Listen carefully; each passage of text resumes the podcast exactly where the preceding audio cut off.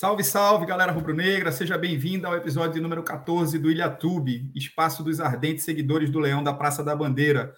Hoje vamos fazer o tradicional esquenta para a partida de domingo entre Esporte São Paulo, às 20h30, válida pela 17ª rodada do Brasileirão na Ilha do Retiro. Vamos passar aqui pelo retrospecto do confronto e, obviamente, os confrontos memoráveis, as prováveis escalações, os desfalques, o esquema tático que cada time deve pôr em campo, as forças eh, e as oportunidades, as fraquezas de cada time, e no final, obviamente, nosso chutômetro sobre o placar, nosso palpitrômetro, né? Antes da gente iniciar oficialmente, eu lembro, como sempre, a você, você já é, sabe que você nos segue aí, para não esquecer de se inscrever no nosso canal no YouTube e, claro, curtir e comentar nossos posts nas nossas redes sociais. É o arroba canal Ilhatube no Twitter e no Instagram e o arroba Ilhatube canal no Facebook. Você pode deixar lá seu comentário, seu, sua sugestão é, sobre o conteúdo que a gente está produzindo, se faz sentido, o que, que pode melhorar. A gente está hiper mega aberto às críticas construtivas e também a qualquer sugestão que você queira fazer. Afinal de contas, nosso programa aqui é de torcedor para torcedor. Para o debate de hoje, estão comigo três brothers. O Daniel Maier, que já é é, da casa, está sempre conosco, nosso integrante fixo, e dois convidados super especiais.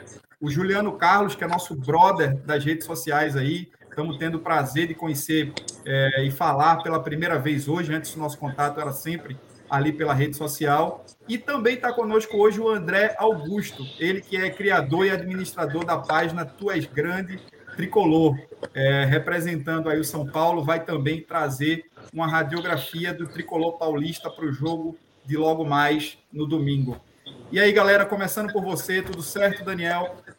Beleza, Ulisses. Bem-vindo, André. Seja bem-vindo, Juliano. É, a presença de vocês é basicamente uma das propostas principais do, do Ilhatube, que é trazer sempre ouvintes que, que vão acrescentar no caso do Juliano, e também de torcedores das equipes adversárias que vão poder dar pormenores sobre como poderemos vencer esse jogo. Não é não, André? Eu não vou entregar o jogo inteiro, mas vamos conversar um pouco. Porque nem a torcida do São Paulo sabe como que o Crespo vai escalar o time amanhã.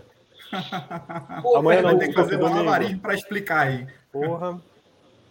Juliano, meu velho, seja bem-vindo ao Ilhatube. Você que é parceiro nosso aí, está sempre é, divulgando o nosso conteúdo, está sempre trazendo aí novos seguidores na, nas nossas redes sociais.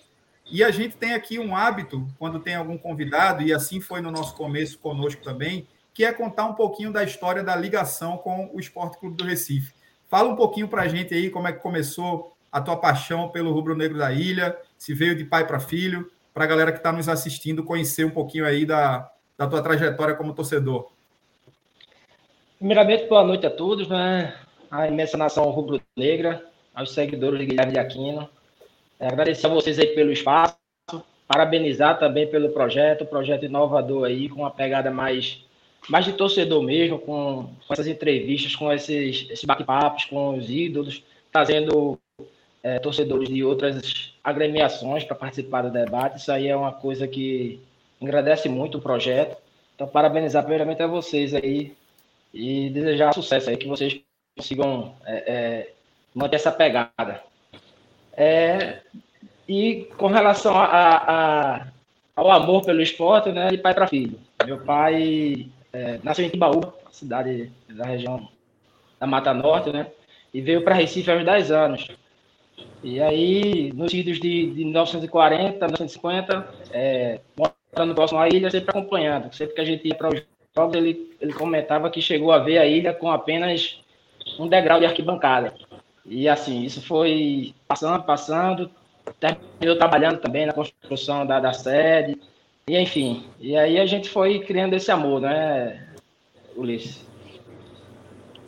História muito bacana, velho. Não sabia que você tinha essa ligação tão afetiva e tão profunda, né? Seu pai, então, trabalhou, chegou a trabalhar ali Trabalhou, na construção. Trabalhou na construção da sede, da sede. Foi um dos carpinteiros, na verdade. Foi um dos carpinteiros. Massa, um dos carpinteiros, ele era... Ele foi um dos carpinteiros que, que construiu aquela sede, somente aquela parte da, das, da coberta que é em arco.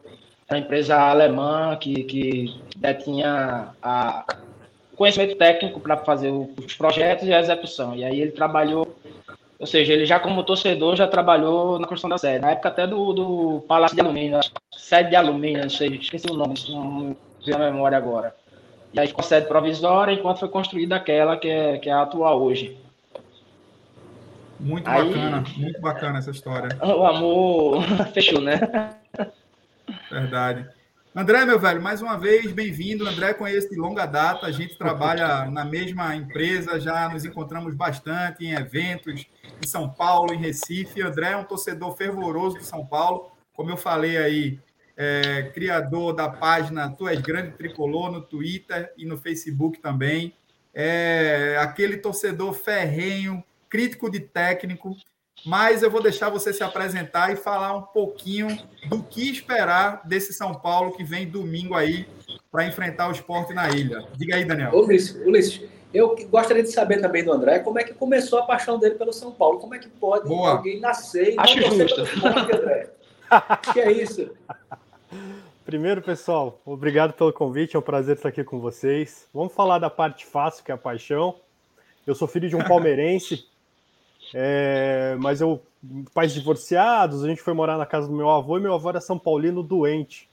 E aí eu acabei herdando isso dele. É, e fiz uma escolha certa. A gente está passando por um período turbulento aí, mas acredito que a minha geração, de tudo que o São Paulo ganhou, a minha geração foi a que viu praticamente tudo. Né? Então, por, por, esse ponto, está valendo a pena. É, quanto ao que esperar do São Paulo, a gente tem o Reinaldo suspenso, né? É, e a lista de lesionados, o Luciano eu nem conto mais como desfalque, já tem 60 dias que ele não joga, completou hoje. É, e aí tem, é, e por causa da esquerda, tem uma grande dúvida que o Crespo vai fazer.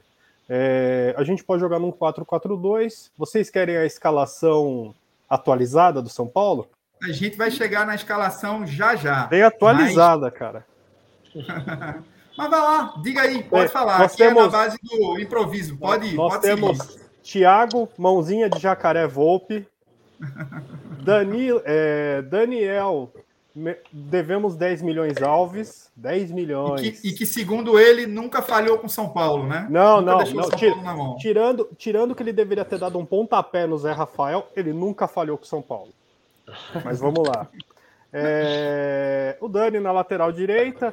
Aí tá a dúvida. Como a gente está sem os dois laterais esquerdos, que é o Wellington e o Reinaldo, teoricamente se faz o quê? Coloca o Léo na ala esquerda, coloca o Bruno Alves para jogar na zaga junto com o Miranda e Arboleda. Porém, o que a gente vem vendo de notícia é que vai jogar com o Léo de lateral esquerdo, Deus Miranda na zaga, Arboleda no meio-campo, é, Rodrigo Nestor, Gabriel Sara, Lisiero e Luan, no ataque, Rigoni e aquele outro cara lá, aquele lá. Esse Pablo. que você gosta bastante, né? Pablo. Esse que você praticamente não, não pronuncia o nome, né? É mais ou menos assim. O esporte tinha que tomar um cartão vermelho com um minuto de jogo para ficar 10 contra 10, cara. Na boa, não dá, cara. É, cara, assim. eu, eu não sei vocês, Daniel e Juliano, mas eu tremo na base de ver um cara já é, zicando o atacante dele, atacante que, por sinal, fez o gol da vitória do São Paulo no ano passado na ilha, né? Foi o Pablo que fez o gol. Ah, então, cara. esses caras que estão em má fase, pô, André, são danados para tirar uma fase conosco, mas se Deus quiser, então, isso não vai acontecer. O Pablo, não. o Pablo não é ruim, ele só, ele só é um curupira. Ele é um curupira, velho. Parece que os dois pés para dentro, velho. Ele não consegue acertar o gol, velho. André, aquele, o jogo contra o Palmeiras é, pela Libertadores, tu acha que o, o, resultado poderia ter sido diferente se o Pablo tivesse guardado aquela bola? Não, não, nós teríamos perdido de qualquer jeito, fato, eu tô sendo bem sincero.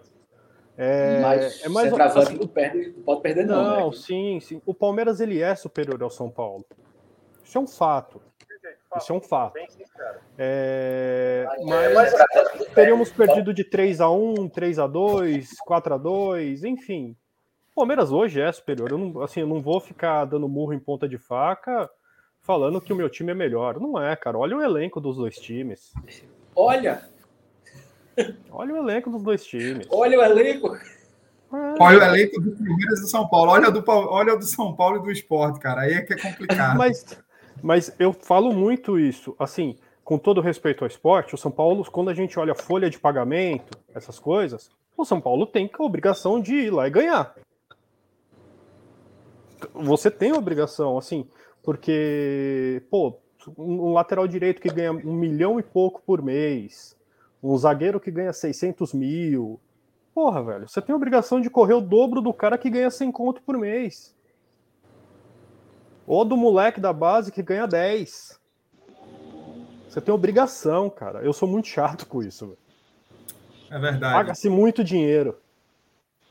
Para a gente dar seguimento aqui, o André acabou passando aí pela escalação. Eu tenho dúvidas se realmente essa será a escalação, porque o São Paulo tem uma parada difícil na quarta contra o Fortaleza, válido pela Copa do Brasil, mas já já a gente volta à escalação. Antes, é importante lembrar que é, o jogo, como eu já falei no início, às 20h30, tem transmissão do Premier e a arbitragem será, será do Paulo Roberto Alves Júnior que é paranaense, sendo assistido pelo Bruno Bosquilha e Ivan Carlos Bom. É, e o VAR será o Adriano, aí tem um nome polonês aqui, albanês, não sei, Milks, não sei exatamente como é que é a, a pronúncia, mas é Adriano alguma coisa, é, que vai estar ali operando a cabine do VAR.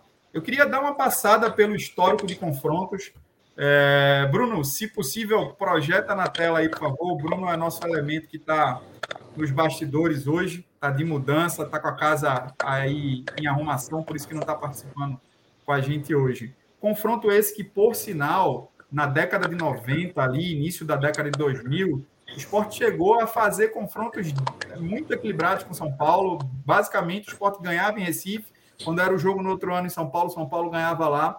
Mas de, da segunda metade da década de, de 2000 ali para cá, o confronto acabou de novo se espaçando um pouco mais para o São Paulo. Mas ao todo, como está aí plotado na tela, são 48 jogos, com 28 vitórias do São Paulo, 11 empates e 9 vitórias do esporte.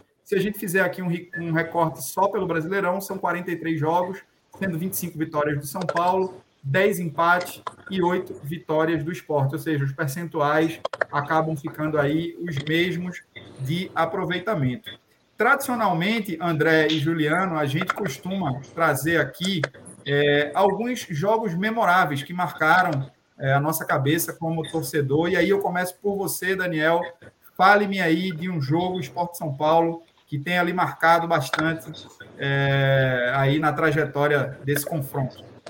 Veja, todo mundo de nossa geração, é muito difícil você falar em esporte São Paulo e não lembrar de 1994, um timaço que o esporte tinha.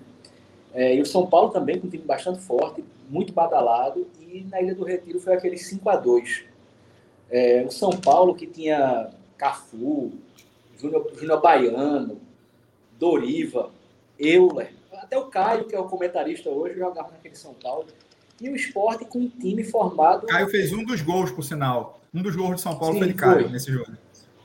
E o esporte formado por jogadores da base, mas assim, com extrema qualidade, como, como o Juninho, atualmente conhecido como Juninho Pernambucano, o nosso grande Leonardo.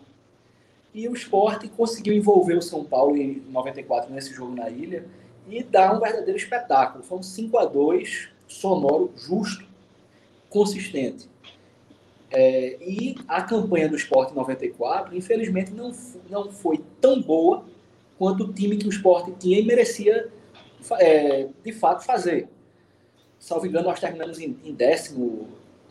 Você, você é melhor primeiro. Décimo, décimo primeiro. Aquele time merecia ter, ter, ter ido muito mais longe. Eu acho que você concorda. Dificilmente alguém que conhece aquele campeonato vai discordar disso. Aquele time, era muito, aquele time era muito, assim, jogava por música, mas era muito irregular, né? Aplicava Isso. goleadas, é, jogava com Corinthians, São Paulo e Botafogo, aplicava goleada, depois ia lá, perdia para o Criciúma de goleada. Então era um time que se ressentia muito da inexperiência, era um time basicamente todo formado por atletas da base, né? Exatamente, é, é nesse ponto que eu vou se me permite, Daniel, é nesse ponto que eu vou, vou assim, discordar em parte do que você disse, de que era um time máximo. Na verdade, hoje, se a gente olhar no papel, era um time massa, entendeu? Mas naquele momento ali, com muito, muitos garotos ascendendo ao profissional, é, ele se mostrou um time massa. Hoje, a gente olhando para trás, aquele time era uma seleção para nós aqui. Mas eram muitos jogadores verdes ainda que despontaram, talvez até por conta daquele, daquele jogo com o São Paulo ali, e, enfim.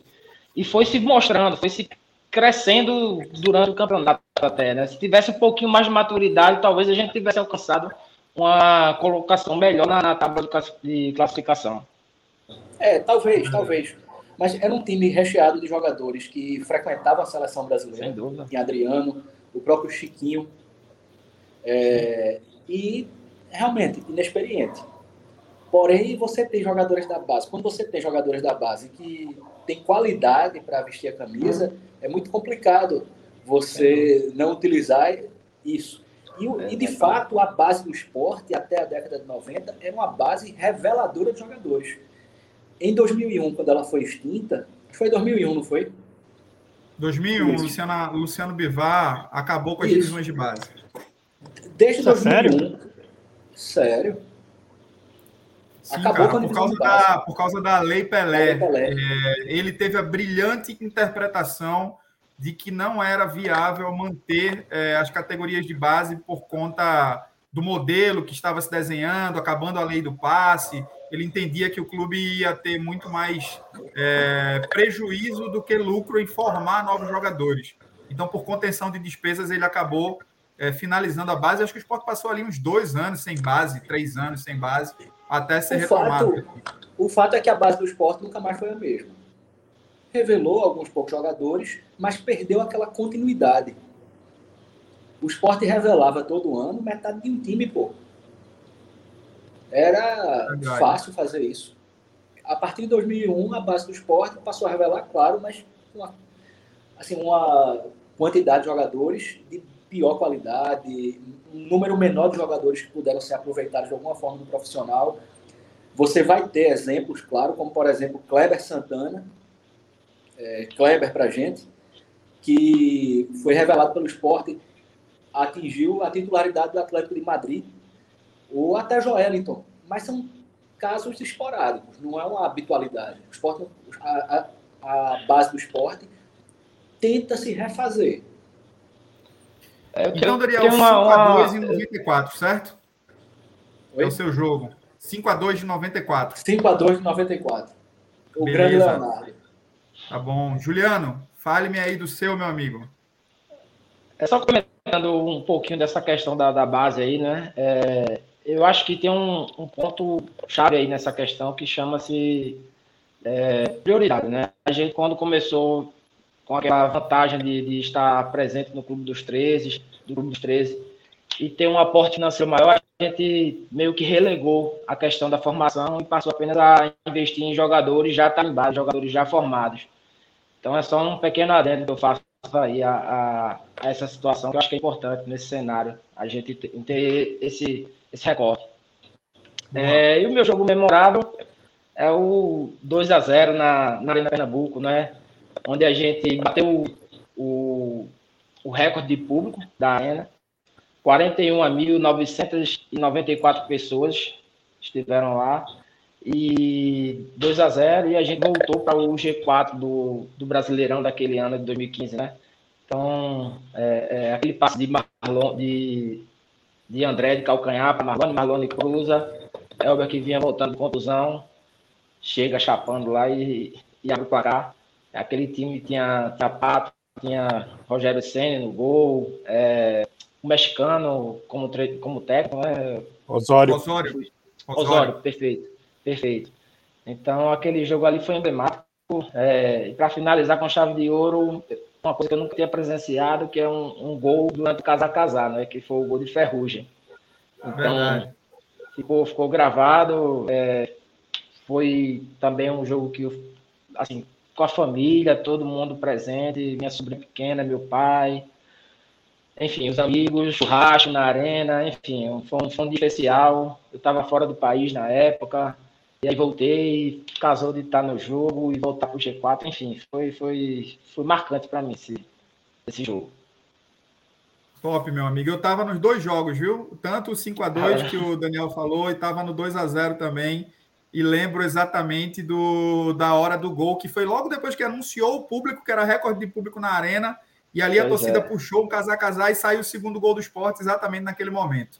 Pois Vamos é. ouvir agora as lembranças do André, né? espero que elas não sejam tão tristes para a gente antes de eu trazer a minha. Olha, se for, aí, mais, se, se, se, for mais antiga e, e você disser que também estava presente, então você vai ter que revelar a sua idade. Ah, vamos lá. A primeira é triste. A primeira é triste. É boa para vocês. Semifinal da Copa dos Campeões de 2000. João o jogador, o jogador que acabou com a gente era nosso. Estava emprestado para vocês, o Adriano. Adriano jogou muito nesse jogo. O segundo jogo, ele, eu estava no estádio e foi é, a lembrança é muito mais porque ela foi engraçada. A minha, minha esposa, na época, era namorada, nunca tinha ido a um jogo de futebol. Levei lá para ver um São Paulo Esporte, era um jogo de domingo, 4 horas da tarde, um horário bom. Essa mulher achou que eu ia morrer, porque ela nunca tinha me visto no estádio, de nervoso, xingando. Meu Deus, você vai passar mal. Eu falei, fica em paz, que estádio de futebol é assim. Fica, eu xingando. Tanto que assim, o Magrão pegou demais nesse jogo. Pegou muito. E quem fez o gol foi o craque Ademilson. Que hoje tá já lá. Lembro, já lembro 2012 esse jogo. Sim. O, a origem do lance, o Cícero estava impedido. Ele chuta, o Magrão defende, a bola sobra no meio da área e o Ademilson faz o gol. E aí, só uma lembrança: tem um, um cidadão entre nós quatro aqui, em 2015, nesse jogo aí da. Do, como chama o estádio, gente? Desculpa. A, a Arena, Arena, Pernambuco. Arena, Arena, Pernambuco. Arena Pernambuco. No primeiro turno, o esporte estava bem. Aí ele todo pimpão manda no WhatsApp. Ah, não sei o quê. Aquelas piadinhas, né? O segundo turno, nós ganhamos no Morumbi com direito a, a, a, saldo de gol, né? Porque nós perdemos 2 a 0 Isso. Aí fizemos 3 no Morumbi. Aí eu só mandei para ele: tem piada hoje? Só, só mandou um ha-ha-ha e acabou, não falou mais nada, cara. Falou mais... É verdade, é verdade. Eu não, eu não esqueço fazer, disso. Né? Não eu tinha não muito o que fazer.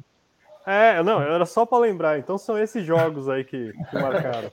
Mas, André, velho, você falou desse jogo aí, desse 1x0, gol do Adenilson. Cara, de verdade, eu não sei se Juliano e Daniel lembram desse jogo, mas foi o jogo que eu vi a maior atuação de Magrão com a camisa do esporte, cara. Porque, ele assim, pegou ó, demais, cara. Ele pegou tudo nesse jogo. E assim, ó, impressionante como a defesa do esporte estava vulnerável e, e, o São Paulo conseguia chegar a todo momento. E na hora que, que o São Paulo fez o gol, eu acho que foi a única vez que eu lembro do Magrão ter tido uma atitude ali intempestiva. Cara, ele teve uma raiva, ele pegou a bola, chutou a bola na placa, chutou a placa, da raiva que ele teve da defesa molenga na hora do gol do São Paulo. Porque, cara, ele pegou demais nesse jogo. Eu nunca tinha São visto Paulo, o Magrão. O São Paulo martelou o esporte o jogo inteiro. Sim, sim. E Era para ser um massacre esse jogo. Era para ser uma goleada nesse jogo, eu lembro bem. Muito. O Magrão pegou demais. Eu xingava ele, cara. Tipo, era, e eram, não era aquela, por exemplo, aquele chute da entrada da área forte. Não, era bola que ia na frente dele, ele fechava o ângulo e pegava. Meu, foi, foi incrível aquele jogo, cara. Por isso eu não esqueço também. É verdade. É, antes de ir aqui para o chat, eu vou falar da minha lembrança. Eu também é, tenho muito memorável esse jogo é, da Copa dos Campeões. Foi, por sinal, o jogo da aposentadoria de Raí. Né? Na verdade, ele, ele iria se aposentar assim que acabasse a competição. A ideia é ele se aposentar campeão. Né? São Paulo acabou ganhando o primeiro jogo em Maceió, 2 a 1 de virada. Marcelinho Paraíba jogava no São Paulo, estava jogando fino da bola Marcelinho Paraíba, por sinal, que deve ser um dos nossos convidados aqui em breve. Eu já falei com ele, ele está tentando encaixar na agenda dele um dia que ele possa estar conosco aqui. Na volta, Marcelinho Paraíba abriu o placar e depois o esporte acabou virando para 3 a 1 com a belíssima atuação de Adriano. Mas o jogo que eu tenho em mente não foi assim um jogo decisivo, mas foi um jogo, para mim, muito marcante. Foi uma vitória do esporte em 98 na Ilha do Retiro. É, o esporte naquele ano tinha um time muito bom. Sangalete era um dos, um dos jogadores daquele time, né? Nós falamos com o Sagalete ontem na nossa, no nosso programa Leões Históricos.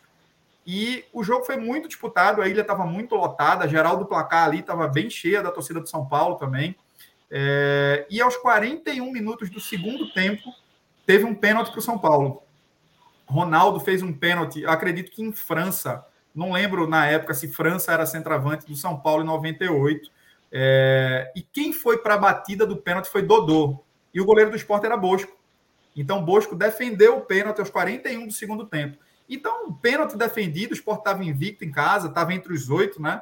E eu, assim, já estava me dando por satisfeito é, por aquele empate, porque, pô, se ele empata o jogo aos 41 do segundo tempo pegando um pênalti, de graça pouco é bobagem. Só que num contra-ataque, cara, Valdomiro fez uma jogada ali pela direita, bateu cruzado, e um atacante nosso que se revezava muito com Irani na época, era o Robson, Robson Bigode, fez o gol de carrinho no Rogério Ceni aos 46 minutos do, do, segundo tempo. Então, pô, a ilha veio abaixo, né? Se ele pega um pênalti aos 41 do segundo tempo e depois aos 46, o Sport vai lá faz um gol. Se eu não me engano, nesse jogo o Sport acabou ficando, acho que em terceiro ou quarto colocado na época ali no Brasileirão 98, fez uma campanha muito bacana também. Ao final foi eliminado pelo Santos, mas eu lembro assim com muito carinho desse jogo também. Foi um jogo bem marcante. Vamos dar uma passada aqui pelo chat. Tem uma galera já conosco aqui. Tradicionalmente, Fernando Santos sempre com a gente. Grande abraço para você, Fernando. Aí tem uma pessoa que entra aqui com o perfil Twitch. Né? Aí tem um outro nome aqui, misturando letra e número que não dá para. Não está legível, mas ele deixa aqui um boa noite para a gente. Seja bem-vindo também, viu, amigo? Se quiser, pode mandar sua pergunta. O Bruno de Cássia é, também está sempre interagindo com a gente lá no, nas redes sociais. Ele fala aqui, grande Juliano, monstro. Aí vem duas zoeirinhas aqui de duas pessoas que eu conheço bem, que é o Luiz Caldo Felipe Davi. Luiz parceiro nosso, é, componente lá do Pitaco Tricolor, ele pergunta, ele pergunta não, ele gostaria de ouvir a opinião de André sobre o Diniz. Aí logo depois vem o Joel Cabral aqui também, torcedor tricolor, falando aqui, ó. André é um admirador do dinizismo, completamente fã do Diniz. É, aí o, o, Bruno, ai, ai. o, Bruno, coloca aqui, o Bruno Santos coloca aqui, ó. Fluminense veio para Recife com o Luca completamente questionado. Eu imagino que ele falou durante aquele momento que o, o André estava aí soltando farpas contra o Pablo Curupira, segundo ele, né? E aí o, o, o, Bruno coloca aqui que se chegar em uma fase ou tiver nome bizarro, já tem grande chance de fazer gol no esporte. Se for ex-jogador do esporte, é aí que lascou mesmo. Rapaz, isso é uma verdade, mas eu espero que a gente mude isso muito em breve. Aí tem um outro Bruno aqui, que é o Bruno Vinícius, que coloca aqui, ó, 3 a 1 esporte na Copa de Campeões. É o jogo inesquecível dele também. Leonardo Maia chega com a gente falando aqui, boa noite ele fala que o Adriano, antes de ir para o esporte, estava no Atlético Mineiro. É verdade. Teve realmente essa passagem do Adriano pelo Atlético. Também é, emprestamos ele. Se foi antes de vir ou depois de vir, porque eu lembro que o. Não, é verdade. O Adriano disputou as finais do Campeonato Brasileiro de 99 contra o Corinthians. E ele estava no Atlético. Você tem, você tem plena razão mesmo. Aí o João Anastácio também, fazia tempo que não aparecia aqui com a gente fala aqui, vocês são feras, parabéns pelas lives. E ele coloca aqui, ó, Ulisses, por que você diz aqui que o esporte vai ganhar ou empatar, mas no bolão só coloca a derrota? Isso é mentira, é fake news. O, bolão, o João participa de um grupo do bolão. João Fanfarrão, né? Por, por, sinal, eu estou apostando na vitória do Leão, mas não vou dar spoiler que a gente vai chegar no final nos palpitômetros. Diogo Noronha, grande Juliano. Juliano trazendo uma galera aí, uma audiência qualificada. E o Douglas Oliveira, que também está com a gente aqui, pergunta para o André se ele já se recuperou da lapada que levou do maior do Brasil. Douglas é um pernambucano palmeirense, lamentavelmente, mas cada um tem a sua escolha, né? mas, Daniel, Daniel não, André, fale primeiro do seu amor pelo Diniz e responda a pergunta do Douglas se o São Paulo já está recuperado aí da cacetada para o Palmeiras no meio de semana. Cara, se futebol fosse fantasia, o Diniz era o Rinos Mitchell. Assim, aqui no futebol, meu, o Daniel falou um negócio que é verdade. É legal ver o Diniz treinando os outros times, o seu não. É, a, a, substituição dele é sempre a mesma se ele sai perdendo. Ele tira um zagueiro, joga seu volante para fazer a zaga, ou seja, aí ele perde o meio campo e põe mais um atacante. Fica aquele buraco no meio e vira uma loucura o jogo. É... Meu, toca, toca, toca, toca, toca e não chega a lugar nenhum. O Diniz ele tem 70% de posse de bola. Aí você vai ver a estatística de chute a gol do outro time. O outro time deu 10 chutes a gol, o Diniz deu um. Cara, desculpa, é futebol fantasia. O Luiz, assim, já falei, leva pro Fluminense, cara. Vai ser feliz com ele. Não dá, assim. Luiz está tá ansiando, segundo ele, segundo informações que eu tenho, ele está ansiando pela contratação do Rogério Ceni. Vamos ver se o Rogério vai pro. O Luiz não é muito fã do Rogério, não. tô zoando, tô zoando. Ele quer não, exatamente o contrário. Eu sei disso, eu sei disso. Eu acho que eles deviam contratar o Oswaldo Oliveira novamente. Bom nome, excelente nome. Ou quem sabe o irmão, o irmão dele, né? Valdemar Lemos. Isso, Valdemar Lemos. E respondendo ao Douglas, assim, é, vou falar com o meu freguês, né? Os caras nunca tinham ganho um jogo da gente na Libertadores. Esse foi, se eu não me engano, o décimo jogo de São Paulo e Palmeiras na Libertadores. Eles nunca tinham ganho nenhum. Legal, ganharam, parabéns. Como eu falei no, no começo, o Palmeiras é melhor que o São Paulo. O Palmeiras não perdeu uma única dividida nesse jogo, cara. Era incrível a vontade do time do Palmeiras em ganhar o jogo e o São Paulo morto. Eu falei lá no grupo, Ulisses, o Palmeiras foi jogar uma final de Copa do Mundo, o São Paulo estava jogando um amistoso. O Crespo fez escolhas erradas durante o jogo, mas, meu, não é uma questão de se recuperar, é questão de vamos para a próxima, tem esporte domingo, Fortaleza depois, ficar chorando muito aí, na hora que você vê, acabaram os dois campeonatos e não chegou a lugar nenhum. É verdade. Daniel, voltando aqui com você, vamos fazer um giro aqui sobre personagens, jogadores que marcaram as duas equipes. Rapidamente, para a gente poder avançar com a nossa pauta. Lembre aí o seu, é, que passar, passou né, aí pelo esporte, pelo São Paulo, que você queira destacar. Tá no mute. Tá mutado, Daniel. Perdão, perdão. Eu vou falar de Gilberto, nosso grande goleiro, é, que em 91 recebeu, na época, o troféu Charles Miller de melhor goleiro do Campeonato Brasileiro. E logo em seguida foi vendido para o São Paulo para ser, em tese, o goleiro titular. Fez algumas partidas abaixo da, da crítica, perdeu posição e não teve o, o, assim, o mesmo desempenho lá no São Paulo e no, no restante do país que ele teve no esporte. Mas Gilberto marcou época aqui em Pernambuco ele, eu acho que foi o único goleiro, é, desde Manga, acredito, a receber o prêmio de melhor goleiro do Brasil jogando por um time de Pernambuco, pelo esporte, no caso, e é o, meu personagem. Excelente personagem. Naquele ano, em 92, na verdade, o Sport teve a defesa menos vazada do campeonato e terminou com dois jogadores na seleção do campeonato, que foi o Gilberto e o Ailton, finado é, zagueiro Ailton, né? Faleceu aí recentemente, jogou muito naquele campeonato também. É porque o Gilberto, quando foi contratado pelo São Paulo, existia, salvo engano, à época, uma especulação de que Zete sairia. Mas aí acho que o Zete acabou renovando com o São Paulo e Zete estava numa grande fase também, né? Então acabou que. nem como, né, gente? Desculpa. É, acabou que o Gilberto como. não conseguiu ali enfrentar a concorrência que era pesadíssima. E quando você fala de 92, foi só o ano do Zete, né? Foi é. o ano, não é que foi um ano bom, foi o ano dele.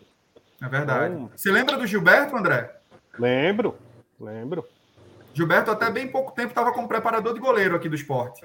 Ele, ah, é? com... ele era preparador de goleiro do engano, Magrão, jogou... do Danilo Fernandes. Engano, ele saiu do São Paulo para ir para o Santos, não foi um negócio assim? Saiu para o Santos. Saiu para o Santos. Então Exatamente. o mesmo, então eu lembro. Ele agora é preparador de goleiro do Guarani. Tá no, Guarani? Guarani? É, tá no Guarani. Preparador de goleiro do Guarani. Juliano, meu dele, amigo. Não lembro dele atuando, mas lembro do, do jogador. Ah, pegava muito, pegava muito. Juliano, fale aí do seu personagem. É, meu personagem é o Adriano, né? Mas o Adriano já foi tão falado aí que ficou batido aí. O Adriano, eu acho que daquele time de 2000, o time que merecia uma, uma colocação melhor, né, brasileira, né? A gente terminou bem a fase de pontos corridos, por assim dizer, né? No, mas Paulo César Oliveira, um, um corintiano, nos tirou da, da competição aí com aquele pênalti que ele não deu em Rússia. Eu estava na, nas sociais em frente ao área ali onde claramente deu para perceber que realmente havia houve o toque. E aí ele não deu pênalti. O, o Grêmio com, com Ronaldinho Gaúcho segurou ali a, a barra. Enfim, mas também tem o Marcelo Paraíba, né, que também teve uma passagem também é, é, boa lá no São Paulo, aqui também. Enfim, são esses personagens aí que, que me vêm à memória. Boa. Vá lá no seu, André. Vou começar com uma tristeza aqui. É... Jax. Meu Deus do céu. O Ulisses falou que ele foi bem no esporte, mas meu Deus do céu, no São Paulo, cara. Ele, era, ele, ele, não era aquele atleta nem 10, nem 0, sabe? Nem é 5, tinha, sabe, é André? É ele, ele do... era sempre um nota 7. O dono da 9 era um cara ruim de bola. Era só o França. Era só o França, cara. Aí quando ele entrava, ele não se ajudava também, entendeu? Falta ritmo de jogo, enfim, o cara quase não joga. Aí tem o melhor reserva que o Rogério Ceni teve, Bosco, o surfista. É, King, King Naldo, jogou no esporte. É, tem a, a, a, nossa cagada financeira, né? Pagamos 6 milhões para devolver de graça para vocês o Everton Felipe. E aí tem um. Descontamos que... Rogério. Oi? Descontamos Rogério. É isso Rogério, mesmo, tem, cara, tem é o Rogério. O Sport, pagou 6 milhões, né? Ao São Paulo é. por Rogério. Não sei se você lembra, André. Lembro. 2016, cara, 2016. O Rogério jogou bem no São Paulo. Quem queimou ele foi o Balsa. O Balsa queimou ele. Né? Pra... É, para colocar o Centurion, cara. Tem coisa que, que não dá para entender. E para terminar, ele já foi citado aqui. É, quando esse cara chegou, todo mundo queria ele, mas no São Paulo, cara, ele não fez nada, que é o final do Kleber Santana. Quando ele veio da Espanha, todo mundo queria o Kleber Santana. Aí o São Paulo foi lá e conseguiu contratar. Meu, ele andava em campo. Era um negócio absurdo. E são esses, cara. Mas tem, assim, eu fiz uma lista boa aqui. Tem, tem uns negócios que dá medo, viu, velho? Pô, se você falar mais aí, não vai sobrar nada para mim. Tô com medo. Não, não, eu fiz uma lista, gente. Eu comecei a só puxar de memória. Falei, pô, esse jogou aqui, esse jogou lá, esse jogou aqui. Esse... Eu falei, meu Deus, cara.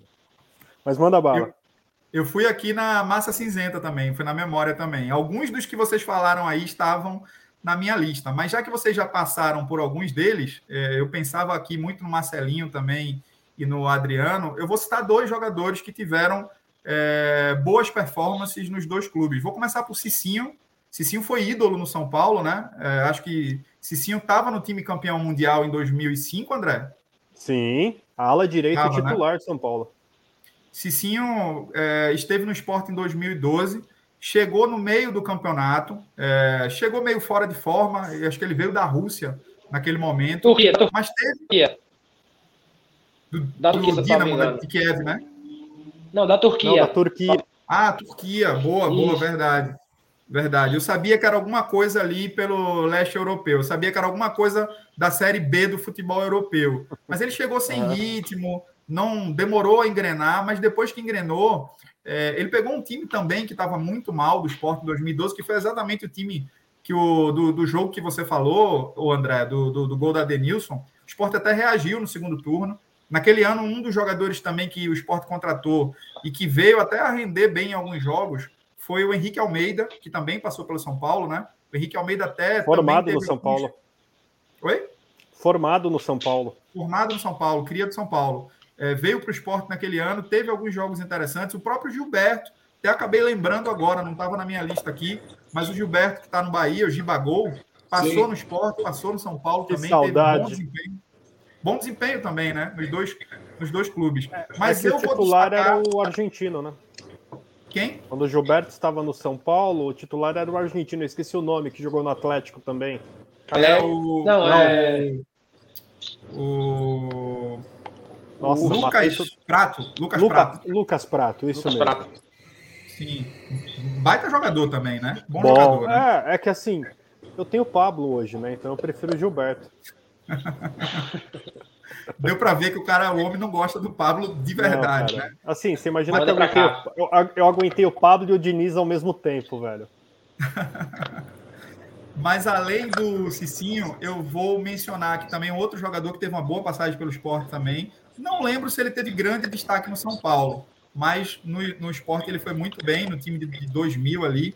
é, fazia é, meio campo ali, a volância com o Leomar, Leomar que então foi convocado para a seleção naquele ano. O Sport teve, dois, teve três jogadores, três, três participações na seleção brasileira em 2000. Tinha o, o Leão, que foi técnico do esporte e do, do, da seleção brasileira durante acho que quatro meses, de forma paralela. Sim, o Leomar, é, o Leomar é, também era, era presença constante nas listas de convocação é, daquele ano, e o Bosco. O Bosco também era reserva de Rogério Ceni em 2000, mas estava sempre indo para a seleção brasileira. Mas o nome que eu ia falar era o Sidney. Sidney jogou muito bem no esporte em 2000, fazia volância com Leomar, então, o quadrado ali do esporte em 2000 era Sidney, Leomar, Leon, é, Adriano e Nildo. Ou seja, dos quatro, três passaram pelo São Paulo, né? Nildo, Adriano e Sidney. O Bosco, é, Bosco ele, salvo engano, ele foi titular da seleção brasileira num amistoso contra o Barcelona, não foi? Te confesso que eu não recordo, Daniel. Não recordo. Eu recordo das convocações dele, mas eu não recordo dele jogando pela seleção brasileira. Acredito que ele foi o titular contra o Barcelona. Não, foi o Rogério. Foi o Rogério, mas acho que ele falhou. Jogou, foi? Rogério falhou nos dois gols do Barcelona. Beleza. Então, uma vez que a gente já passou aqui por algumas memórias e agora vamos falar. Oh, falar de Sidney. Sidney é cria ah. da base do São Paulo também. Jogou no Fluminense também. também. Né? Foi casado com a Cristina Oliveira. É, mas ele passou no, no São Paulo e no Fluminense também. É, vamos falar um pouquinho agora do jogo propriamente dito é, de domingo. Aí, André, você escalou aí o São Paulo. Me corrija se eu errar algum dos nomes aqui, mas enquanto você falou, eu estava olhando aqui, você está é, projetando Thiago Volpe, Daniel Alves, Arboleda, Miranda e Léo. É, no meio, Luan, Lisiero, Rodrigo Nestor e Gabriel Sara. E no ataque, Rigoni e Pablo. É isso mesmo? Isso mesmo. É o time que enfrentou o Palmeiras. Cara, você acha que o São Paulo vem com essa força máxima, mesmo estando pressionado por uma eliminação, e na quarta-feira tendo um jogo importantíssimo contra um time que está tendo um desempenho aí que está enchendo os olhos do Brasil todo, que é o Fortaleza, você acha que o São Paulo não deve vir com um mistão, não? É, se o André fosse o técnico, eu não ia levar um misto, mas, por exemplo, eu tiraria a Miranda, que já tem uma idade avançada, colocaria o Bruno Alves para jogar, eu tiraria o Rigoni, eu daria rodagem para outros atletas. Até mesmo porque um empate domingo não é mau resultado para o São Paulo. Voltar da ilha com 0 a 0 1 a 1 2 a 2 tá ótimo. Porque quarta-feira, meu, quarta-feira vai ser muito duro. O time do Fortaleza tá muito bem. E assim, é, a escalação é essa. Em todos os portais que você procura, a escalação é essa. É, eu vi, eu vi também, o André, aí eu não sei o que, que você acha, mas eu vi também na quinta-feira o Benítez e o Luciano é, voltaram a treinar, participaram de uma parte do treino. Não sei se eles pegaram relação aí de concentração, se eles viajaram ou, ou se vão viajar. Não sei se São Paulo já já já, já foi para Recife. É, e em relação a desfalques, por força maior, tem o Reinaldo, que está suspenso, Marquinhos, Sim. William e o Wellington, que ainda se recuperam de lesão, né? Sim. Benítez e Luciano, você acha que. Treinaram deve... no campo, treinaram no campo. É, na minha opinião, para dar ritmo de jogo, o ideal é final de jogo, independente de estar tá perdendo, ganhando, já para colocar os caras para correrem, para suar um pouco. É, e para ir para o jogo mesmo na quarta-feira. Assim, eu, eu não colocaria o Luciano no começo do jogo, ele tem 60 dias fora do campo. E uma lesão séria. Ah, é uma lesão muscular, mas foi uma lesão séria, de grau 3. Demora muito para cicatrizar. Então, é... ele eu colocaria no final do jogo. O Benítez, cara, assim, joga muito. Joga demais. Só para você ter ideia, ele fez 23 jogos pelo São Paulo. Ele fez quatro gols e deu oito assistências. Ele joga muito. Só que ele mesmo em entrevista já falou que é a primeira vez que ele é cobrado para ser um atleta profissional. Então, assim, você imagina a condição física do, do cidadão. Então, assim, eu preservaria ele, colocaria aos poucos. Hoje é permitido fazer cinco substituições. Então, eu acredito que, que pôr para jogar o jogo inteiro tem que colocar só no, no, nos jogos que você vai precisar mais dele. Eu acho que tem como tocar com o Igor Gomes e com Gabriel Sara no meio-campo. E é isso, é o que o São Paulo tem para hoje, cara. André, e o Crespo, ele apanhou muito porque ele levou o Benítez para o banco, mas depois não escalou e disse que ele não tinha condições de jogo. Foi isso, não foi? Foi, porque ele deixou para falar isso depois do jogo. Se ele tivesse falado antes, meu, ninguém ia pegar no pé do cara. É... Mas não foi só o Benítez. Ele não ter colocado o Reinaldo também. É como nós estávamos falando antes de começar. O Gabriel Sara é bom jogador? Ele é muito bom jogador. No meio-campo. Na ala esquerda. É, não, não é. O cara não tem cacuete para ser lateral esquerdo ou ala esquerda. O meio-campista. Muito bem. Antes da gente passar pela provável escalação do esporte e já falar um pouquinho aí das principais é, oportunidades que cada time pode explorar em relação ao outro, deixa eu dar mais uma passada aqui pelo chat. É, o Leonardo Maia e Silva também está chegando conosco aqui. Fala outro São Paulino que jogou no esporte em 2012 foi o meio atacante Hugo, porém muito aquém do esperado. Eu até acho, viu, Leonardo, que o Hugo começou a performar bem, mas ele demorou, assim como o Cicinho, a engrenar também. Aí tá aqui com a gente também o Silvio Mineiro, é, ele manda aí, boa André, não sei é exatamente em relação a qual comentário, mas bem-vindo aí também, Silvio. Aí o Bruno de Cássia faz duas perguntas aqui, uma para o Juliano, ele pergunta se é, bastou o Thierry não jogar para Sabino falhar e tomarmos um gol. Por que será que a torcida não dá o devido valor a Thierry? Ele é o melhor zagueiro do esporte. E aí ele já pergunta na sequência para o André aqui também. É, Crespo tem mérito pelo primeiro quadrimestre, ok. Mas com o Sene agora disponível no mercado, não está na hora de mandar o argentino embora e trazer Sene? Aí eu começo não. aí por você, Juliano, em relação à pergunta do Thierry. Você acha que a torcida não valoriza devidamente o Thierry? É, valeu, Bruno, pela pergunta. Um abração, meu amigo. Tamo junto aí. É, em relação a Thierry, eu acho que, que sim. É, Thierry é um jogador calado, é um pouco midiático. E ele tem feito muito boas partidas. E mesmo tendo passado o ano, o ano de 2020, a temporada 2020, toda na reserva, nunca deixou de trabalhar, nunca deixou de se, se dedicar aos treinos.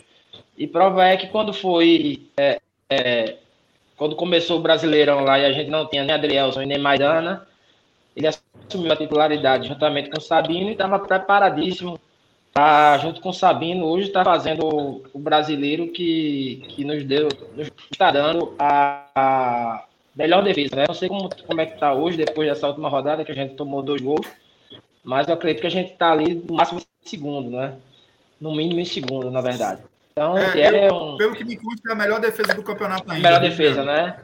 Perfeito, Isso. então. É, é, o Thierry assim, a exemplo de Marcão também, que passou muito tempo, é, chegou até trabalhar em separado, e quando o Jair Ventura assumiu e precisou de, de um jogador ali na volância, entrou e nunca mais saiu do time, não é? Enfim, eu acho que, que a diferença para o jogador do São Paulo aí que ainda não, não aprendeu a ser atleta, eu acho que, que tá aí, que ele e, e Marcão são dois atletas que a gente tem hoje no, no elenco do esporte. Boa, meu amigo. André, respondendo a pergunta do Bruno de Cássia aqui, você mandaria o argentino e traria Sene? Não. Categórico, não. Trabalho, o trabalho não, não, não é ruim. Se você olhar o São Paulo jogando, pô, legal. A última imagem é o time, esse catado que ele colocou em campo contra o Palmeiras. Mas, pô, o São Paulo vem jogando bem, o São Paulo tem padrão de jogo, é, o São Paulo tem jogada ensaiada. É, vamos entender que, assim, o time vem sendo desmantelado por lesões. É, o São Paulo, a torcida ficou iludida com o título paulista. Então, o Ceni, porra, puta respeito, baita do goleiro do, da história do São Paulo. Na minha opinião, o segundo maior jogador da história do São Paulo. Primeiro é o Raí. É, mas ainda não.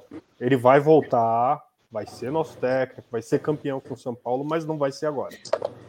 Ele vai dirigir o Fluminense primeiro. Inclusive, André, o Crespo ele está muito elogiado pela crítica lá de São Paulo. E uma, algo que ele faz que eu acho arretado, ele consegue fazer transições de esquemas de jogo de forma muito rápida. O São Paulo, ora joga com 3-5-2, ora com 3-4-3, eventualmente com 4-4-2. Como é que tu vê isso na prática lá? É o elenco, né, cara? O Léo é um baita coringa. Eu, além de ser um ótimo jogador, ele não é badalado. Ninguém, meu, ninguém presta atenção nele, ninguém dá muito valor para ele. Mas assim, o fato dele ser canhoto, dele ser oriundo da lateral e dele ser um jogador fisicamente muito forte, ajuda. Porque, ah, o jogo apertou, eu preciso tirar alguém da defesa, meu, ele já coloca o Léo para fechar a defesa pelo lado esquerdo, ou ele coloca o Léo ali e manda o Reinaldo para cima do, do lateral dos caras para travar o lateral.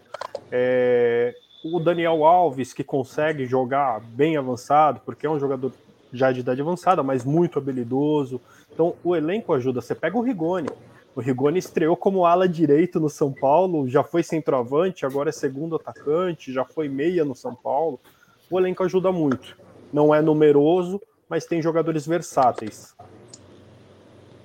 Muito bem. É, aí tem uma galera aqui ainda falando dos personagens dos dois times aqui. Ó. Leonardo fala do Bosco também, que jogou nos dois clubes. Yuri acha que também concordou aí com o personagem que eu citei, Yuri London. É, abraço para você, Yuri. Ele fala do Cicinho, sem dúvida. Bruno é, lembrou um nome que a gente acabou não falando aqui, mas é um nome é, para a gente aqui é, de, de, memória afetiva muito forte, que é o famoso DS87, Diego Souza. Passou pelo São Paulo também. Parecia em 2018 que o São Paulo ia bater campeão, mas no segundo turno o time acabou se é, desmoronando, né? É, mas vamos falar um pouquinho agora da escalação do esporte também, da previsão de como o esporte deve entrar em campo domingo. Esporte que tem como desfalques é, o Trellis, por força contratual, já que ele pertence ao São Paulo. O Thierry está machucado, né? machucou-se no aquecimento contra o Flamengo. É, o Gustavo também se machucou logo no início do jogo contra o Flamengo, também não estará à disposição. E o Everaldo, é, sendo aí uma dúvida, mas muito propenso a não jogar. Em compensação, o Everton, é, que é lateral direito, mas é reserva, está disponível para voltar, vira opção ali para o Loser. O Betinho também volta de contusão, também se tornando opção. E existe uma expectativa de que o Barça, após aí oito meses, possa voltar a ser relacionado para ir ganhando, inclusive, minutagem. Eu acho que o esporte, inclusive, ganha muito com o retorno do Barça. Mas tem uma pergunta, Daniel, que eu quero fazer. Eu tenho uma resposta a minha, né, a minha opinião, ela difere de grande parte aí da torcida rubro-negra, é, principalmente em relação à zaga. Eu acho que hoje é a principal é, dúvida que nós temos, né? É, com a contusão do Thierry, a gente acabou improvisando Marcão na, na, pela direita contra o Flamengo e não deu certo. O esporte foi completamente dominado, facilmente dominado. Parecia um jogo de profissional contra sub-15, sub-17, não sei. E agora a gente tem é, três zagueiros disponíveis, né? zagueiros experimentados fora os da base, né? contando com o Pedrão, contando ali com o Renzo e alguns outros da base. A gente tem o Chico, tem o Sabino e tem o Pedro Henrique, que acabou de chegar do Inter, foi regularizado é, hoje, na, na, na, no final da Bate tarde. Bate pouco esse aí, hein? É, cara. Bate, lutador, lutador de MMA. Ele foi Mas a gente tem o Pedro Henrique aí regularizado. E aí, duas vezes minha principal dúvida, o Daniel, como é que você entraria em relação ali à zaga, cara? Você é, iria com Sabino e, Chico, sendo dois canhotos, manteria Marcão improvisado ou estrearia o Pedro Henrique ali pela direita e é, na, na, esquerda também eu já te pergunto, você deixaria Chico, colocaria Sander, é, como é que você faria a, a, a, a postagem defensiva ali do, do esporte? Vamos lá, a gente tem que iniciar com o fácil, que é Marcão não deu certo lá atrás. É, foi até uma matéria que a gente tratou depois do jogo contra o Flamengo, que quando você pega o mapa de calor de Marcão, apesar de ter atuado como zagueiro, o mapa de calor dele é quase que exclusivo fora da grande área. E esse deslocamento de Marcão em campo acabou atrapalhando o Sabino, porque precisou cobrir o espaço de Marcão. Até muito se diz que Sabino falhou naquele jogo, falhou. Porém, eu, pelo menos, compreendo que a falha dele foi originada por, fa por falta de posicionamento de Marcão. Ele precisou cobrir mais de um espaço. Isso é inviável. É, Thierry faz falta pra cacete, muita, porque ele não tem um substituto. Pode-se falar de Pedro Henrique ou de Chico. Eu entraria com Chico, sendo objetivo. É, dificuldade de Chico, canhoto. Sabina canhoto. Vamos ter dois, vamos ter, vamos ter dois zagueiros canhotos é, saindo, fazendo a, a, saída de jogo. Isso pode dar uma dificultada. É, porém, por que não Pedro Henrique? Eu não conheço Pedro Henrique a fundo. Ninguém conhece Pedro Henrique a fundo. Foi um cara que ficou marcado por duas cacetadas, duas expulsões bobas. E o que é que ele pode fazer campo? Não sei. É, Questiona-se Chico bastante. Justo. Chico surgiu. Chico é um cara promissor no esporte. Agora, ele teve uma lesão grave e depois dessa lesão dele, ele não voltou com o mesmo desempenho. Porém, eu começaria com Chico. Faria o fácil. O Chico é zagueiro. Teremos o problema de, ter, de, de é, termos dois jogadores canhotos na zaga. Porém, a gente já conhece Chico. Faria, manteria a proteção de volância com Marcão e Zé naturalmente. E supondo que Sander está recuperado, tem condições de jogo, jogaria com Sander na esquerda. Sander é o lateral esquerdo. É, Rainer na direita, não, não tem muito o que fazer. Agora, o que eu estou mais preocupado, além da zaga, é o setor de ataque, Ulisses. Que nós temos Paulinho Mocelin, pau para toda obra, o nosso volante de, de ataque. Assistente de lateral, né? É, mas é assistente de lateral, mas ele atua como um volante ali.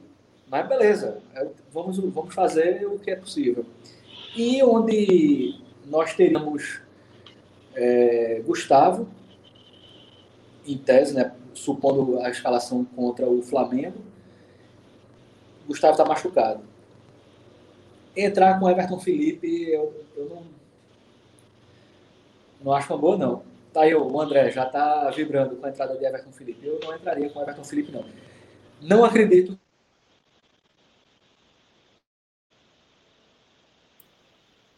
Oi, Daniel, diga lá.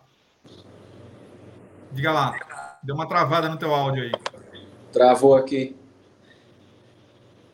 Eu não. Tá me ouvindo? Estamos ouvindo, estamos ouvindo bem, ouvindo e vendo.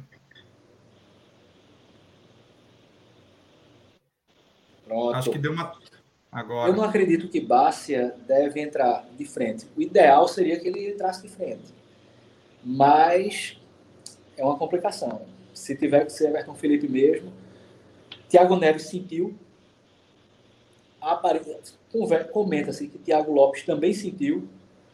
Então, Hernani vai ter que começar o campo em campo, em minha opinião. É, isso é informação, mas Tiago Neves e Tiago Lopes estão vetados? Eu não, eu não vi essa não, informação. Não, estão vetados, não estão vetados. É, Comenta-se que ambos sentiram, Tiago Lopes e Tiago Neves. Não tenho certeza se vão estar vetados ou não. Agora, se, se Tiago Lopes, é, se a Hernani, a Hernani tem que começar. Tiago Neves eu não, não iniciaria com ele, não. E com relação a Tiago Lopes, é uma opção caso ele seja liberado, né? Agora, comenta-se bastante que Thiago Lopes não, não vai ter condições de jogo, não. Eu espero que tenha. Mas eu não vi nenhum, nenhum posicionamento final sobre, é, sobre ele estar, digamos assim, liberado para jogo, não. Eu não, sei, eu não sei como é que o Juliano Carlos resolveria lá a bomba na ala direita, mas Vamos lá, se Bassi não tiver condições, vai ter que ser com o Everton Felipe mesmo, para a alegria dos São Paulinos. Juliano, meu amigo, traga aí a sua sugestão, Juliano Louser. Se você estivesse à frente do esporte, quem seria a sua zaga? Quem seria seu lateral e quem seria seu meio-campo de frente, além do ataque? Diga aí, como é que você entraria amanhã, é, no domingo? É, vamos pontuar primeiramente com a minha primeira participação aqui com vocês aí, né? É, pontuar Maílson, né? a gente nem está falando mais de Maílson. Então, ou seja, a gente já consolidou o nosso goleiro titular. O trabalho de José aí, juntamente com, com o pessoal da, da preparação de goleiros lá, espetacular, espetacular. A gente tem dois bons goleiros aí. Chegou esse outro agora que foi anunciado oficialmente hoje, apresentado, na verdade. É, também tem o Lucas Bergantini, muito bom, goleiro da, da base, sub-20, fez a base toda no, no Palmeiras. Palmeiras, historicamente, também tem bons goleiros. E, assim, que a gente está bem servido de goleiro. É, Rainer, é, consolidado. Aí a gente entra na, na confusão, né? E aí, só para pontuar a quantidade de goleiros canhotos que a gente, de zagueiros canhotos que a gente tem. A gente tem Renzo, Rian, Chico é, e Sabino, titular absoluto.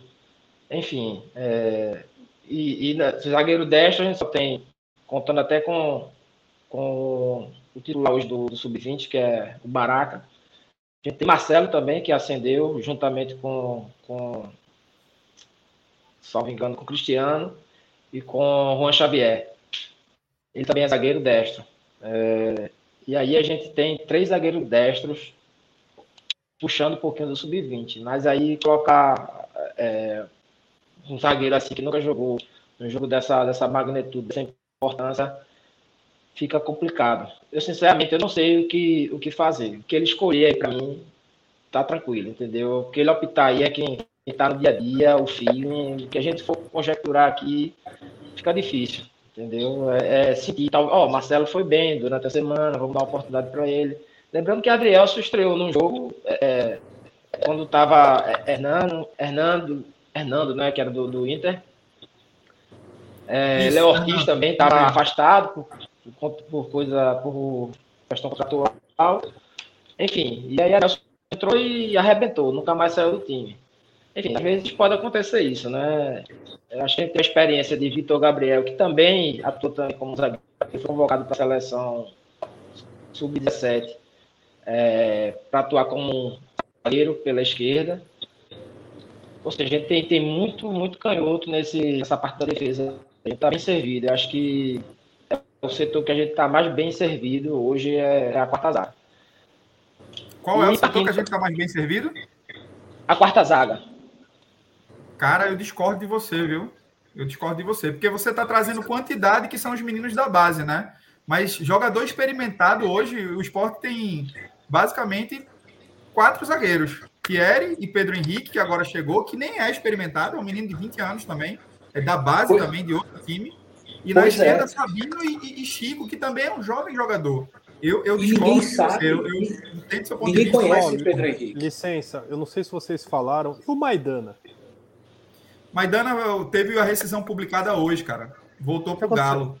Ah, voltou pro Galo? Maidana, Maidana é, é, é, um, é um é um enigma, sabe, André? É, Maidana cometeu um pênalti absurdo, não sei se você viu, contra o Fortaleza. Parecia uma, um bloqueio de mão dentro da área. Eu nunca vi um atleta profissional fazer aquilo. O esporte está com um cenário muito difícil de salários atrasados, de premiações atrasadas. Maidana teve contrato renovado e parece que não conseguiram cumprir com alguns atrasados que, que ele tinha promessa de receber e fora os atrasados de agora também. Então, Maidana começou a a ficar contundido, cometeu esse pênalti que até hoje não se explica muito bem. Então, Maidana foi um problema de motivação mesmo, juntando a lesão que ele teve, e aí ele acabou saindo. O esporte acabou liberando ele e ele ainda está na dúvida lá, né? Se ele vai ser aproveitado pelo Cuca ou se ele vai para a Europa. Tem algumas propostas também de, de alguns times da Europa, segundo se comenta. Mas eu não Você sei se que ele vai fazer. Ele, ele saiu de um time pequeno lá, o Criciúma, para ir para o São Paulo numa negociação de cair os cabelos, né? Não sabia. Aquelas, é, ele, antes do Galo, ele estava no São Paulo. É, ele, Carlos Miguel Aidar, aquele fanfarrão que, que renunciou ao cargo de presidente do São Paulo. É, o Maidana ele foi coisa assim, comprado por merreca por, esse, por um time, aí repassado ao Criciúma por empréstimo, aí dias depois o São Paulo vai lá e paga 3, 4 milhões, ou seja, bem aquela coisa de laranja. Então, assim, ele não jogou pelo São Paulo por política, porque eu não acho ele mau zagueiro. Não, ele não é o Miranda, mas não, não, não acho ele horroroso. Ele acabou não jogando no São Paulo por política. Também acho Maidana bom zagueiro. Estou com você e não concordo com a maior parte da torcida que acha que foi uma boa Maidana ter saído. Eu acho que Maidana, com boa cabeça, um salário em dia, é, poderia nos ajudar muito. Fora a bola parada que ele tem. Maidana tem 1,96m de altura, cara. É, a, a, ele é bom na bola parada de pênalti e é um cara muito seguro pelo alto também. É, na, na, na, jogada aérea, né? Ele pode contribuir tanto ofensivamente como defensivamente. Mas, Juliano, para a gente seguir aqui, a gente já está com uma hora e cinco de programa. Na esquerda, Sander ou Chico? Eu iria com o Chico. Eu iria com o Chico. Acho que Chico, é, dentro desse, desse rol aí de, de, de opções ali, acho que é que está se achando melhor. Aquela saída de Adrielson, acho que motivou ele de uma certa forma. Ele era muito parceiro de, de Adrielson e aí hoje ele está com uma pegada mais, mais firme, sabe? Eu acho que, que encaixa bem. É, com relação ao Everton Felipe. Oi. E na, e na defesa, entre os zagueiros, tu colocaria Sabino e quem? É aí é que tá, cara. Sinceramente, é o que eu falei. Não, não adianta. Aí, aí é, é o... ele, vai, ele vai com o Lousa. É. Porque não tem como. Coloca, não tem como. Coloca o pior, tá porque no ataque vai ter o Pablo. aí um, um marca o outro, cara. Não, nós temos, nós temos vários Pablos no ataque. É, pode ficar tranquilo. E Cara, assim, e, e Marcão. Manda o Trellis de volta. Né? Manda o Trellis volta. Pra... Melhor que, que Pablo? Melhor que Pablo? Porra! Porra. Tá fechado, então manda.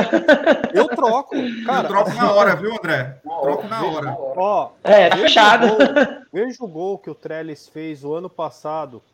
É, veja deu, outro. Ele não, não. não mas veja não, outro gol.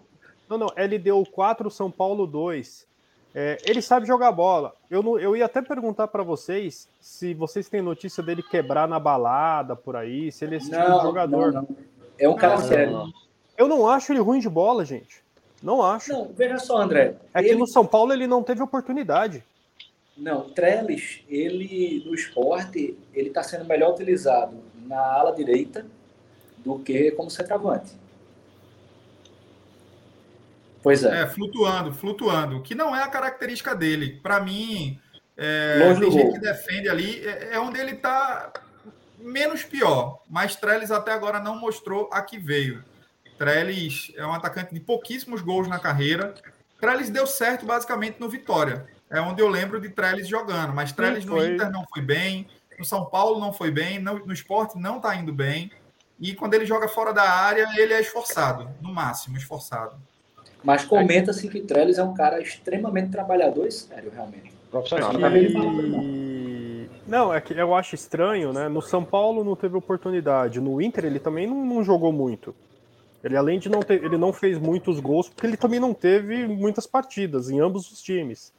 É, mas tem, tem gols que ele. Alguns gols que ele fez no São Paulo me marcou muito. Por exemplo, em 2018, quando o Diego Sono era o centroavante do São Paulo, num jogo contra o Fluminense no Morumbi, é, o Diego Sono foi expulso e o Trellis entrou no, no segundo tempo. Meu, Fluminense ganhando de 1 a 0 agora eu não vou lembrar de cabeça, alguém cruzou uma bola da direita.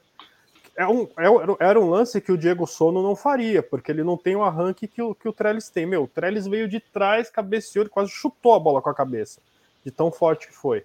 Então, é isso que eu, que eu entendo. O cara não teve chance de jogar no time quando o time estava bem, só colocavam ele em fogueira. O time tomando 3 a 0 num clássico, aí vai lá e põe o cara. Ah, não dá, né, meu amigo?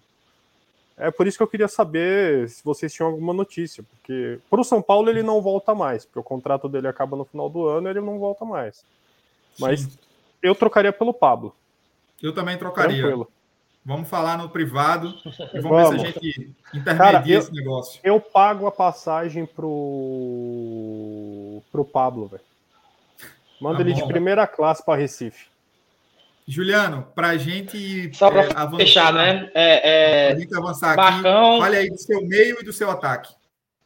Marcão, Zé Wesson, é, eu acho que, que começar com, esse, com esses dois aí na volância. É, Mocelin, Everton Felipe, para alegria de, de, todos aí de São Paulo. e eu traria Everton, que já está voltando aí. Eu acho que ele fecharia bem ali junto com o Rainer, criaria uma dobra importante, interessante é, na direita. E Mocelin, com sua força ele conseguiria você, ali. Você colocaria Everton Felipe no lugar de Gustavo para jogar de armador? Isso, isso, foi onde ele rendeu melhor. Everton Felipe não é ponta. Isso aí para mim, ele não joga, ele não tem o drible, ele não tem o cruzamento.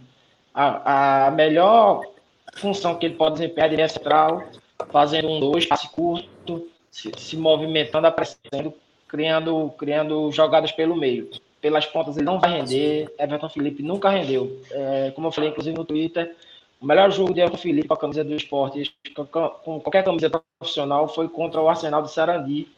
Naquele jogo que apanhou igual um condenado. É, é, bateu. O argentinos bateu muito nele e ele jogou com meia central. Salvo engano, o Diego Souza estava é, é, contundido, suspenso, não, não atuou nesse jogo. Enfim, deu 2x0 esse jogo na ilha. Eu lembro desse jogo. Juliano, destruiu. Tu escalaria Everton Felipe, tu escalaria Everton Felipe e não escalaria Hernani na meia? Aí é a estratégia de jogo, né? Como, como o André falou, a gente hoje tem tem cinco substituições. E aí a gente entraria com esse time mais leve, é, colocando mais, can, mais cansaço ali no, no Miranda, no, pessoal da terceira idade ali, o, o, o Daniel Alves. Respeito Miranda. mas assim, Miranda. mas nesse sentido assim de, de, de, ter um time mais leve na frente, né? Já que a gente não vai ter André, provavelmente traria o Mikael. Posso, vocês, falam, vocês brincaram no começo de dar o caminho das pedras pro, pro esporte ganhar o jogo. Não, não, vou, não vou nem falar pro esporte ganhar o jogo. Mas para o Hernanes ter sucesso, precisa ser feito com ele o que foi feito na Itália. O Hernanes na Lazio fez muito gol, por quê? A Lazio tinha os dois atacantes aqui, o Hernanes era o cara aqui, ó, era o ponta de lança, ele não era o armador.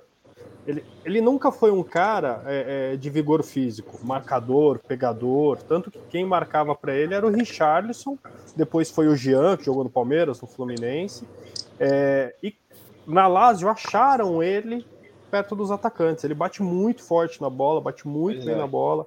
No São Paulo queriam colocar ele de novo como volante, aí a idade pesou. É, o que chegou mais próximo de, de, colocar ele no lugar certo ali do meio-campo foi o Dorival Júnior em 2017, se eu não me engano. E uma boa seria colocar, não sei se ele aguentaria o jogo inteiro, mas colocar ele o mais próximo possível dos atacantes. Pois é, eu entraria com ele no faltando 30, 35 minutos. Eu acho que ele aí teria mais condições de, de jogar. Pegaria o time do São Paulo um pouco mais cansado e ele com maior vigor e atuando mais próximo da, da área ali. Eu também tocaria ele o Everton Felipe no segundo tempo. Era essa a minha estratégia. Estou com você em relação à utilização de Hernanes, tá? É, no segundo tempo também não colocaria ele de frente, não. Em relação à escalação, é, achei é, bem diferente, assim, né? Bem curiosa a estratégia sua, mas interessante, porque você prezaria por um time leve, né? Um time extremamente leve. É, eu, eu, só não sei se é, Loser teve aí condição de treinar essa formação tão diferente. Então, para a gente passar aqui é, para as principais fraquezas aí de cada um dos times, né, as principais, é, os principais pontos fortes, eu vou dar aqui o meu, a minha escalação.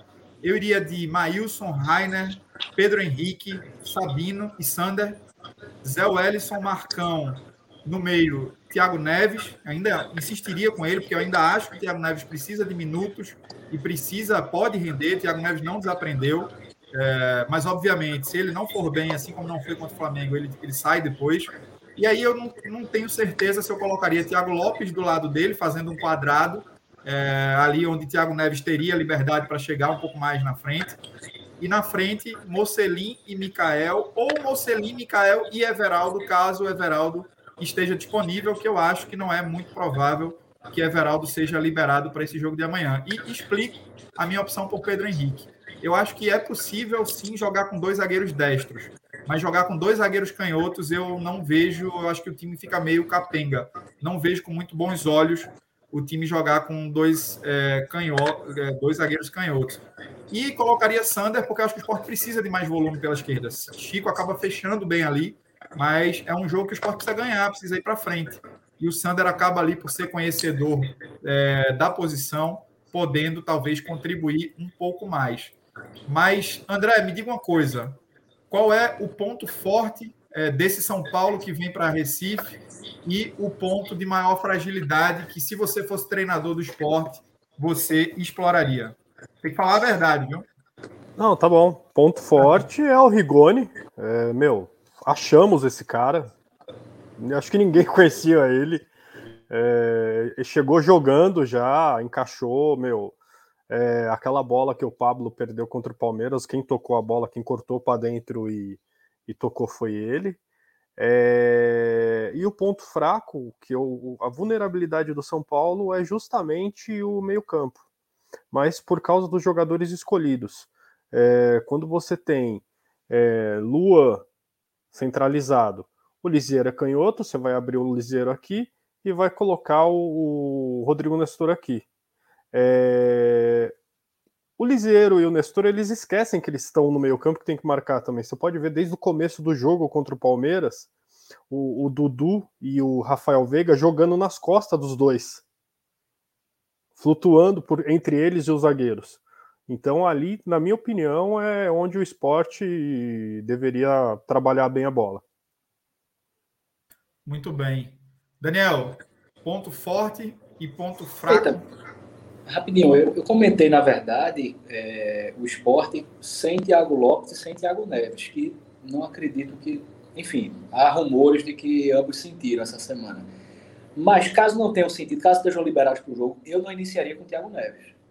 Eu acho que Thiago Neves, ele fisicamente deve ser engolido pelo São Paulo, assim como, pelo, como foi pelo Flamengo. É... Agora, começar com o Thiago Lopes, se ele tiver recuperado, eu, eu, não, eu não vejo com maus olhos, não. Ele vai dar uma, uma consistência ao meio campo, especialmente ao setor defensivo. E Everton na direita faz ele estava lesionado, não não sei. Agora, se Everaldo tiver liberado, o que eu também não acho muito fácil, entraria com Everaldo e Mocelin. E na frente eu insistiria com o Mikael. Agora, o ponto forte do esporte? Ponto forte e ponto fraco. Ponto forte, Lousa. O cara está segurando a barra. A quantidade de desfalques que o esporte tem. O elenco já é pequeno, o elenco não, não tem essa qualidade e todo jogo, nós não estamos falando de, falando de um ou dois desfalques, são quatro, cinco, seis desfalques por jogo. E quando, você, quando ele começa a engrenar um time, o jogador titular se machuca, começa o jogo, o outro se machuca também. Eu acho que o ponto Você está falando é do São Paulo, Daniel? Não, não, do esporte. não, eu estou fazendo uma piada, porque você está você tá falando o que acontece com o São Paulo. Quando o time está engrenando, é. o jogador machuca alguém. Ah, imagina, Sander, lateral, tava, voltando agora, estava machucado. Thierry, zagueiro, machucou. Gustavo, machucado, que é, no caso, ou o armador ou o ala direita. É, Everaldo, machucado. Esse Everaldo é aquele que jogou no Corinthians? E no Fluminense. Exatamente. No Fluminense ele até jogou bem, no Corinthians ele não fez é, nada. Cara. Exatamente. Isso. Ele apareceu com destaque no Fluminense em 2018, mas no Corinthians ele foi muito mal. Ah, e São no Paulo... esporte também ele não está bem, não. O São tá Paulo tá fazendo tem outro ponto fraco, de apoiar né? o lateral. É o Pablo. Né? E, bom, o ponto forte do esporte então eu considero o Lousa, que está, em minha opinião, ele está tirando leite de pedra. Literalmente isso. O esporte consegue dificultar o jogo para qualquer um. Ninguém vai dar um vareio de bola no esporte. Agora, ponto o ponto fraco, o esporte perdeu o Rafael Thierry então, assim, sendo ou jogando com Pedro Henrique ou com Chico, ninguém sabe muito o que esperar. Então, o setor defensivo, apesar de ser o ponto mais forte do esporte, agora está fragilizado. E a ala direita. A ala direita está complicado também. Acredito é por aí, que Juliano. São Paulo. Opa. Foi mal, Daniel. Eu achei que você tivesse concluído, estava perguntando se o Juliano concordava. Se era por aí. Só uma coisa, Deus, Deus, então vocês deram sorte, porque o nosso lado esquerdo vai estar desmontado também. Se o lado direito de vocês não está bem, o nosso esquerdo. É, porque se eu jogar com o Léo ali, o Léo mais defende do que ataca. É. É justamente, a gente vai ter que falar isso. Concorda com o Daniel aí, em relação aos pontos fortes e fracos do esporte? Sim, basicamente sim. A gente a está com essa dificuldade aí em relação a aos jogadores lesionados, né? Eu acho que pontuei aqui pontos fortes. Maílson, que vive grande fase, Sabino, mais destaques individuais. E coletivamente fala da organização, né? Que aí entra essa questão do Lousa. Não só esse gestor de crise aí que ele, que ele incorporou, mas também a parte defensiva dele aí. O time é muito bem organizado defensivamente. É, a questão defensiva da gente está solucionada. E aí, já mudando para os pontos fracos, a transição, né? A gente ainda está com essa dificuldade na transição. Depois que rouba a bola, a gente ainda não sabe muito bem o que fazer. É, é, não tá, ainda encontrou essa, essa estrutura. Talvez por conta das, das, das lesões, né? Que a gente tem sofrido bastante. Mas é um, é um ponto que a gente precisa corrigir rapidamente. Somente nesse jogo que a gente não vai ter é, muitas peças ofensivas que já vinham jogando. É, é, ponto fraco, a gente é dupla de zaga, né? Sem entrosamento algum. Qualquer um que vai jogar nunca jogou junto. E o ataque, né? A gente hoje, nosso ataque, ele não faz o mínimo que é segurar a bola, entendeu? Acho que isso é, um, é uma coisa complicada. Você jogar o tempo todo batendo e voltando, batendo e voltando. É, é, é basicamente isso. Estou 100% fechado com você, Juliano. Ponto forte é a defesa, é a melhor defesa do campeonato. Amanhã, amanhã não, eu quero só achar que eu jogo amanhã. No domingo é uma incógnita. A melhor defesa é o Atlético Mineiro. O esporte é a segunda. É a segunda melhor, né? Porque o esporte levou os é. dois gols contra o Flamengo, tem razão. Isso. Mas até a rodada passada era a melhor defesa, então eu também entendo que a, a defesa seja o ponto forte do esporte. É, vai ser uma incógnita domingo, porque a gente não sabe se o Pedro Henrique vai jogar de frente, e existe boas possibilidades disso. Me parece que Loser trabalha com essa possibilidade, mas ainda entendo que o setor defensivo do esporte é o ponto forte. E o ponto fraco é exatamente o que você falou: não tiro, não impõe nada. Transição e o ataque. É o pior ataque do campeonato. É, e Thiago Neves numa fase ruim. É, nossos atacantes também, é, alguns se lesionando, e aquele rodízio ali na frente, e quem entra acaba não dando muito conta do recado. É, só, só para pontuar, então... só para pontuar uma coisa aí que o Daniel falou e que eu concordo, eu acho que eu não entraria com, com o Thiago Neves, acho que precisa de um pouco mais de de, de trabalho de bastidor, de, de, de preparação para poder se condicionar melhor, sabe? Acho que aquela, aquela volta dele na final do Pernambucano foi um pouco precipitada e a gente não pode pecar novamente no mesmo erro, sabe? Eu acho que vão dar tempo, a gente tem peças aí, pode utilizar, assim que recuperar vai ter o Gustavo, o Gustavo vinha bem, a gente tá tendo o Hernanes aí chegando, chegando bem, é, o Everton Felipe, que se for utilizado nessa, nessa função aí, ele vai desempenhar um papel muito melhor do que ele vem desempenhando por onde passou aí. Enfim, eu acho que é mais ou menos isso. Só pontuar aí o, o que o amigo Daniel comentou. Muito bem, estamos é, nos encaminhando para o final aqui. Nosso próximo passo é o palpitômetro. Antes disso, vou dar uma última passada pelo chat. Milton Santiago fala aqui para Chico entrar, Sander tem que estar 100%. É, concordo, viu, Milton? Ele também diz que o André tem que botar a barba de molho, que amanhã tem, amanhã não, domingo tem gol de falta do Hernandes e o Sport vence por 1 a 0 Deus te ouça, meu amigo. Tô fechado, é, Milton. Bruno dá uma zoada aqui e fala que o Everton Felipe atrapalhou até o áudio do Daniel, que foi aquela hora que deu aquela travada, bem na hora que ele estava falando de, de Everton Felipe. É, o Romero Bivar está com a gente aqui. Bem-vindo, viu, Romero? É, você é sempre bem-vindo conosco aqui. Concorda com o Paulista, está se referindo aí a André. Não sei exatamente aqui comentário, mas ele colocou aqui em dado momento que, que concordava com o André. É, ele fala aqui também ó, que está tendo chances em sequência. Isso é ruim. Não, não sei está tendo chances sem sequência. Imagino que ele se refira ao Trellis, né? Porque foi na hora que a gente estava falando ali do Trellis, o Milton Santiago tinha feito comentário do Trellis também. Aí ele coloca aqui, ó, até prefiro ele a Mikael, o próprio, o próprio Milton Santiago, até prefiro ele a Mikael, mas ele não pode reclamar que não está tendo oportunidade. É... é isso. Vamos para os palpites. É... André, começando com você. A bola de vocês vai e volta. A nossa vai e volta, porque eu também não tenho centroavante. Vai ser um glorioso 0 a 0 Glorioso 0 a 0 ó. Para nós, coisa linda. Juliano, vai lá. Já, emendando aí não vai ser 0x0 porque tem um gol de falta de Hernandes, que o Milton falou aí, né? Então pode ficar tranquilo, bola vai, volta e tem uma faltinha ali, Hernandes guarda, é caixa. Se a lei do ex, se a lei do ex for justa, o esporte goleia. Só uma coisa, se for para perder o jogo, ah, se for. André, você tem que escolher que o São Paulo perca. Que seja o gol do Hernandes, porque eu gosto dele, cara, sempre representou muito a camisa do São Paulo. É, que seja gol dele. Amém. Daniel, qual o palpite? Rapaz, eu não tô otimista não pro jogo. Eu acredito. Vamos ficar no 0 a 0 Bom para todo é, mundo, né? Eu tô com vocês também, gente. Eu tô com vocês. É, é um jogo assim, enfim, o esporte não vem conseguindo demonstrar nenhum poder ofensivo. É um time ainda muito sem continuidade, né? É, muito jogador se machucando, saindo, e você não consegue ter a escalação na ponta da língua, você não sabe exatamente quem é titular e quem é reserva. E o Lousa se ressente muito disso. Tenho pena, porque, como você falou, Daniel, o cara tá tendo que administrar uma série de problemas, né? Problema extra-campo, problema financeiro, problema de contusão eu tendo também a concordar que o 0 a 0 é um placar é, mais provável, mas torço que não.